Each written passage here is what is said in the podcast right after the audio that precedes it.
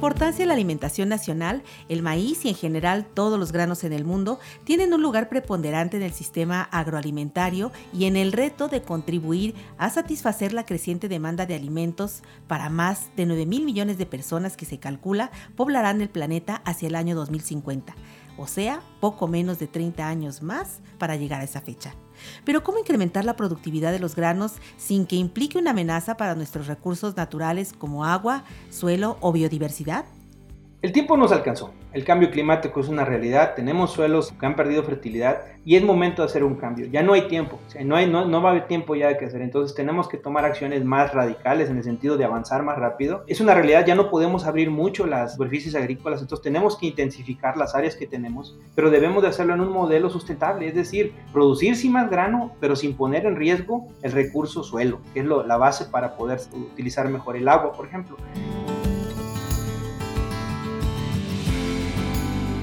Eric Ortiz Hernández, gerente del Hub Bajío del Centro de Investigación para el Mejoramiento del Maíz y el Trigo, CIMIT, una organización de investigación y capacitación sin fines de lucro con más de 400 socios y colaboradores en más de 100 países que busca lograr que los sistemas alimentarios sean eficientes, productivos y sostenibles.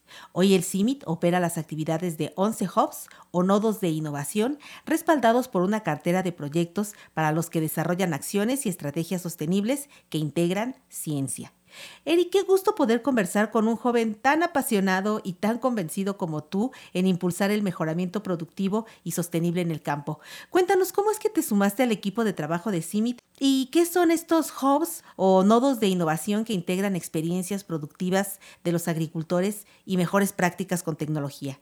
Sí, pues prácticamente desde que egresé me involucré con temas de desarrollo sustentable eh, inicialmente con temas de labranza de conservación, precisamente con FIRA fue mi primer acercamiento a la labranza de conservación en el CDT de Villadiego, que se ubica aquí en Valle Santiago, Guanajuato. Eh, fue así como me acerqué, empezamos trabajando desde el 2006 en Michoacán, por ahí del 2009 tuvimos un acercamiento con CIMIT, conocieron el trabajo que estábamos realizando en Michoacán, ellos ya empezaban con la iniciativa Más Agro que se lanzó después en 2011 y prácticamente desde entonces tuvimos vinculación con los investigadores, con los científicos de CIMIT para fortalecer el trabajo que estábamos haciendo en Michoacán. A partir de 2015 me integro ya como parte del staff, primero como responsable en la zona de la península de Yucatán y de 2017 hacia acá en la zona de Bajío. Los hubs es un modelo de gestión de innovación con un enfoque territorial. Eh, como todo ha evolucionado, iniciamos este, a partir de un enfoque de regiones agroecológicas y poco a poco se ha ido adaptando al desarrollo de cada uno de los territorios. Actualmente contamos con 11 hubs en México el que yo trabajo en este caso, soy responsable, es el Copajío, que comprende los estados de Michoacán, de Querétaro y de Guanajuato, pues que comparten una zona agroecológica muy importante, que es precisamente el Bajío mexicano, ¿no? Es reconocido por la alta productividad, por sistemas intensivos, pero también trabajamos este, otros sistemas que existen en la región, como sistemas más enfocados al autoconsumo. Este sistema tiene eh, como objetivo principal la interacción de los actores en el territorio a partir de una infraestructura física. Nosotros eh, le nombramos parcelas demostrativas o módulos, áreas de extensión y que tienen también otro complemento que son las plataformas de investigación.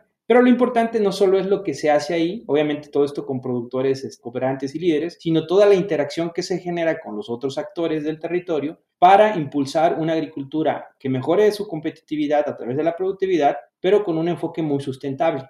Un poco como los centros de desarrollo tecnológico de FIRA. Sí, es un modelo de gestión del conocimiento, pero sí un cambio importante respecto a como lo veníamos haciendo anteriormente, es que antes nos quedábamos mucho con establecemos una parcela demostrativa, hacemos algunos eventos de capacitación y asumíamos que ya de manera natural eh, se iba a difundir la, la, tecnología. La realidad es que hemos aprendido que hay otras cosas a tomar en cuenta, el acceso al financiamiento, el acceso a la maquinaria adecuada, el acceso al insumo, por supuesto el conocimiento, o sea, que la gente aprenda realmente a manejar las tecnologías. Partimos siempre del conocimiento que tiene el agricultor. Nosotros reconocemos mucho que los productores, nadie conoce mejor sus parcelas que ellos, pero se complementa con las, las tecnologías que se han validado y muy importante, la gestión de estas innovaciones se hacen en alianza con los otros actores. Nuevamente, tomo el ejemplo con Villadiego. Villadiego ha sido un promotor de años de la agricultura de conservación, una de las tecnologías bases que promovemos. Entonces, aprovechamos lo que ya había investigado Villadiego, lo fortalecimos con algunas nuevas eh, validaciones que realizó CIMIT, con algunas universidades como la Universidad de Guanajuato,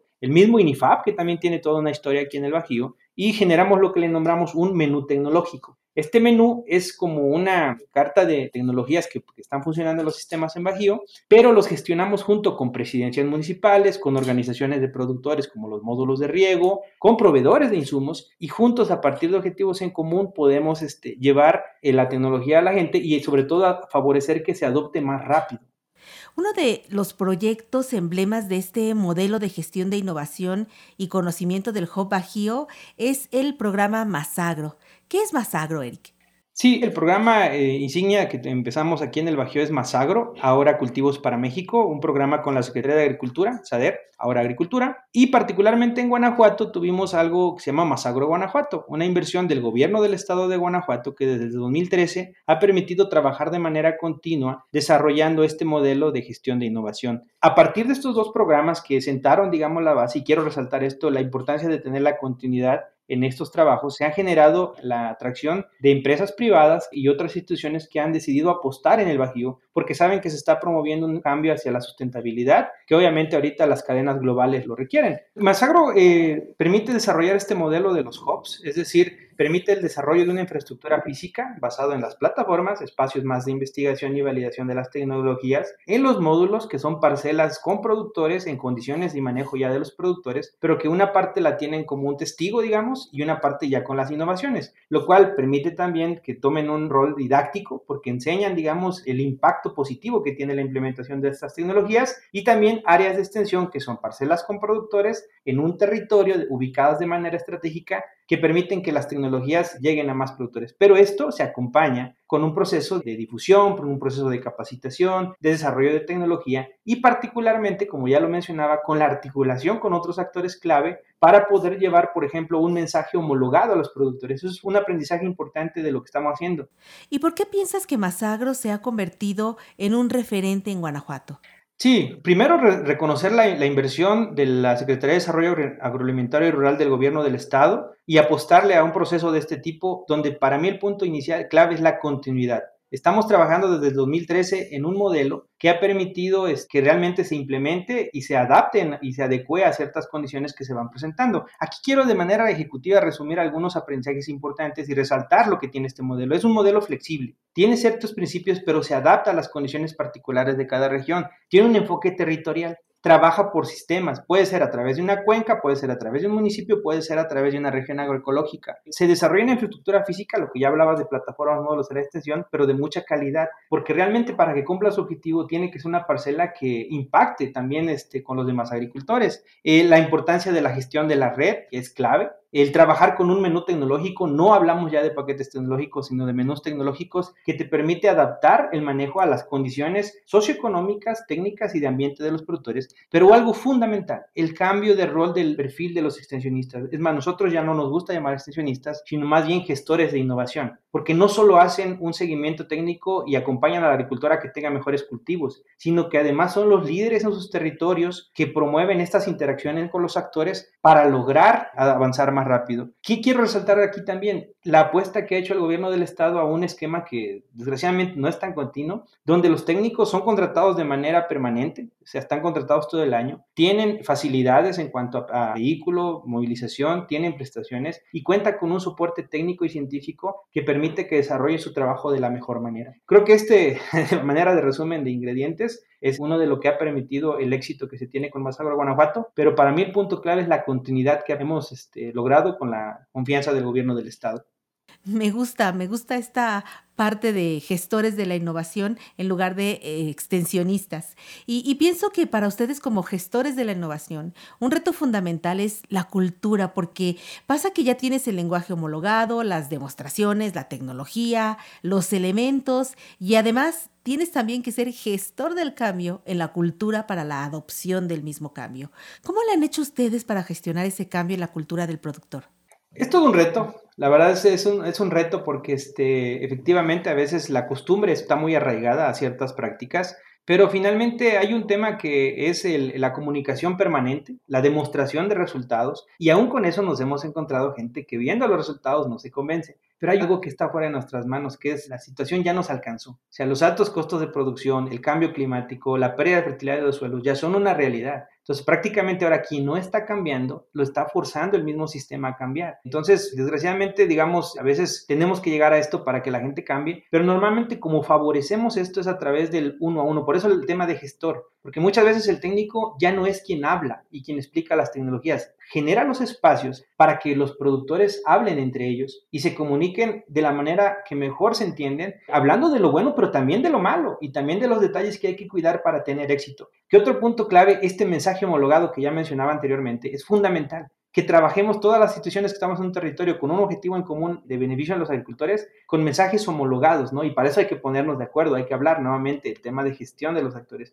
pero también reconocer a toda esa gente que ya ha trabajado. Algo que he aprendido mucho es reconocer a estos actores que estuvieron antes que Simir, que estuvieron antes que Masagro, o que estuvieron junto con Masagro al principio, y que han podido avanzar, ¿no? Nuevamente, resalto INIFAP, resalto AFIRA, resalto a las universidades en el caso de Guanajuato, y así en todos los estados tenemos gente que ha colaborado. Entonces, es mucho trabajar la comunicación de manera constante, y no debo de negarlo, aún así nos vamos a encontrar siempre con personas que se resisten, pero finalmente el tiempo te alcanza y tienes que hacer el cambio. Tú que has estado trabajando para esta estrategia de hubs regionales de CIMIT en dos regiones muy diferentes como son Bajío y Sureste, ¿cuál es tu experiencia, Eric, respecto a las diferencias en la adopción de la tecnología que promueve el programa Masagro en estas regiones? Sí, hay varias. De entrada es el tema de sistemas, ¿no? Son diferentes sistemas en Bajío que en la península, ya son sistemas más enfocados al tema de autoconsumo y en Bajío pues son sistemas más intensivos enfocados a la parte comercial. Pero hay un factor que para mí es clave y que hay que tomar en cuenta, el factor riesgo. Normalmente un productor temporal con superficies pequeñas es más difícil que asuma un riesgo y entonces la manera de trabajar la innovación con ellos, nuevamente, no solo es técnica, tienes que darle instrumentos o estrategias de manejo de ese riesgo para que puedan adoptar las tecnologías. Mi percepción es que en todos lados hay gente dispuesta a innovar y normalmente buscamos trabajar con ellos, pero particularmente trabajar con todo su entorno para poder realmente favorecer la adopción de las tecnologías. Lo que te comento es las estrategias pueden ser un poco diferentes porque particularmente en estas zonas donde el productor es de pequeña escala, es de temporal y depende su actividad principal del ingreso de esto, no está tan dispuesto a asumir un riesgo de no poder tener grano para ese año, por ejemplo. Oye, por cierto, ¿qué menú tecnológico considera el programa de Masagro? Como te decía, partimos de un menú tecnológico. La base es el manejo del suelo, porque el suelo es, la, es nuestra herramienta principal para cultivos extensivos para poder mejorar la productividad. Entonces, la agricultura de conservación es una de nuestras tecnologías base, sin embargo, no es la única y se tiene que adaptar a las condiciones de cada región. El manejo de la fertilidad integral, o sea, es fundamental eh, nutrir bien a la planta, no solo con fertilizantes químicos, sino con el, mismo suelo, con los mismos microorganismos del suelo. Un enfoque de manejo agroecológico de plagas, es toda una estrategia de la cual da todo un programa para hablar, pero que va enfocada a fortalecer el control natural a través del fortalecimiento de la biodiversificación. Obviamente hay temas de monitoreo, de uso de productos de bajo impacto, el manejo post cosecha. Perdemos cerca del 30% del grano en, productores de autoconsumo por el, manejo post cosecha. Entonces, tan solo ahí tenemos una oportunidad de tener más grano disponible si lo cuidamos mejor. El uso de nuevas semillas, de variedades, no solo de híbridos, sino también de mejoramiento participativo en las zonas de maíces nativos y de variedades mejoradas en el caso del trigo. Y así, toda una serie de tecnologías que se pueden desarrollar de manera más específica, que finalmente buscan mejorar, insisto, la productividad, es decir, mejores rendimientos, sí,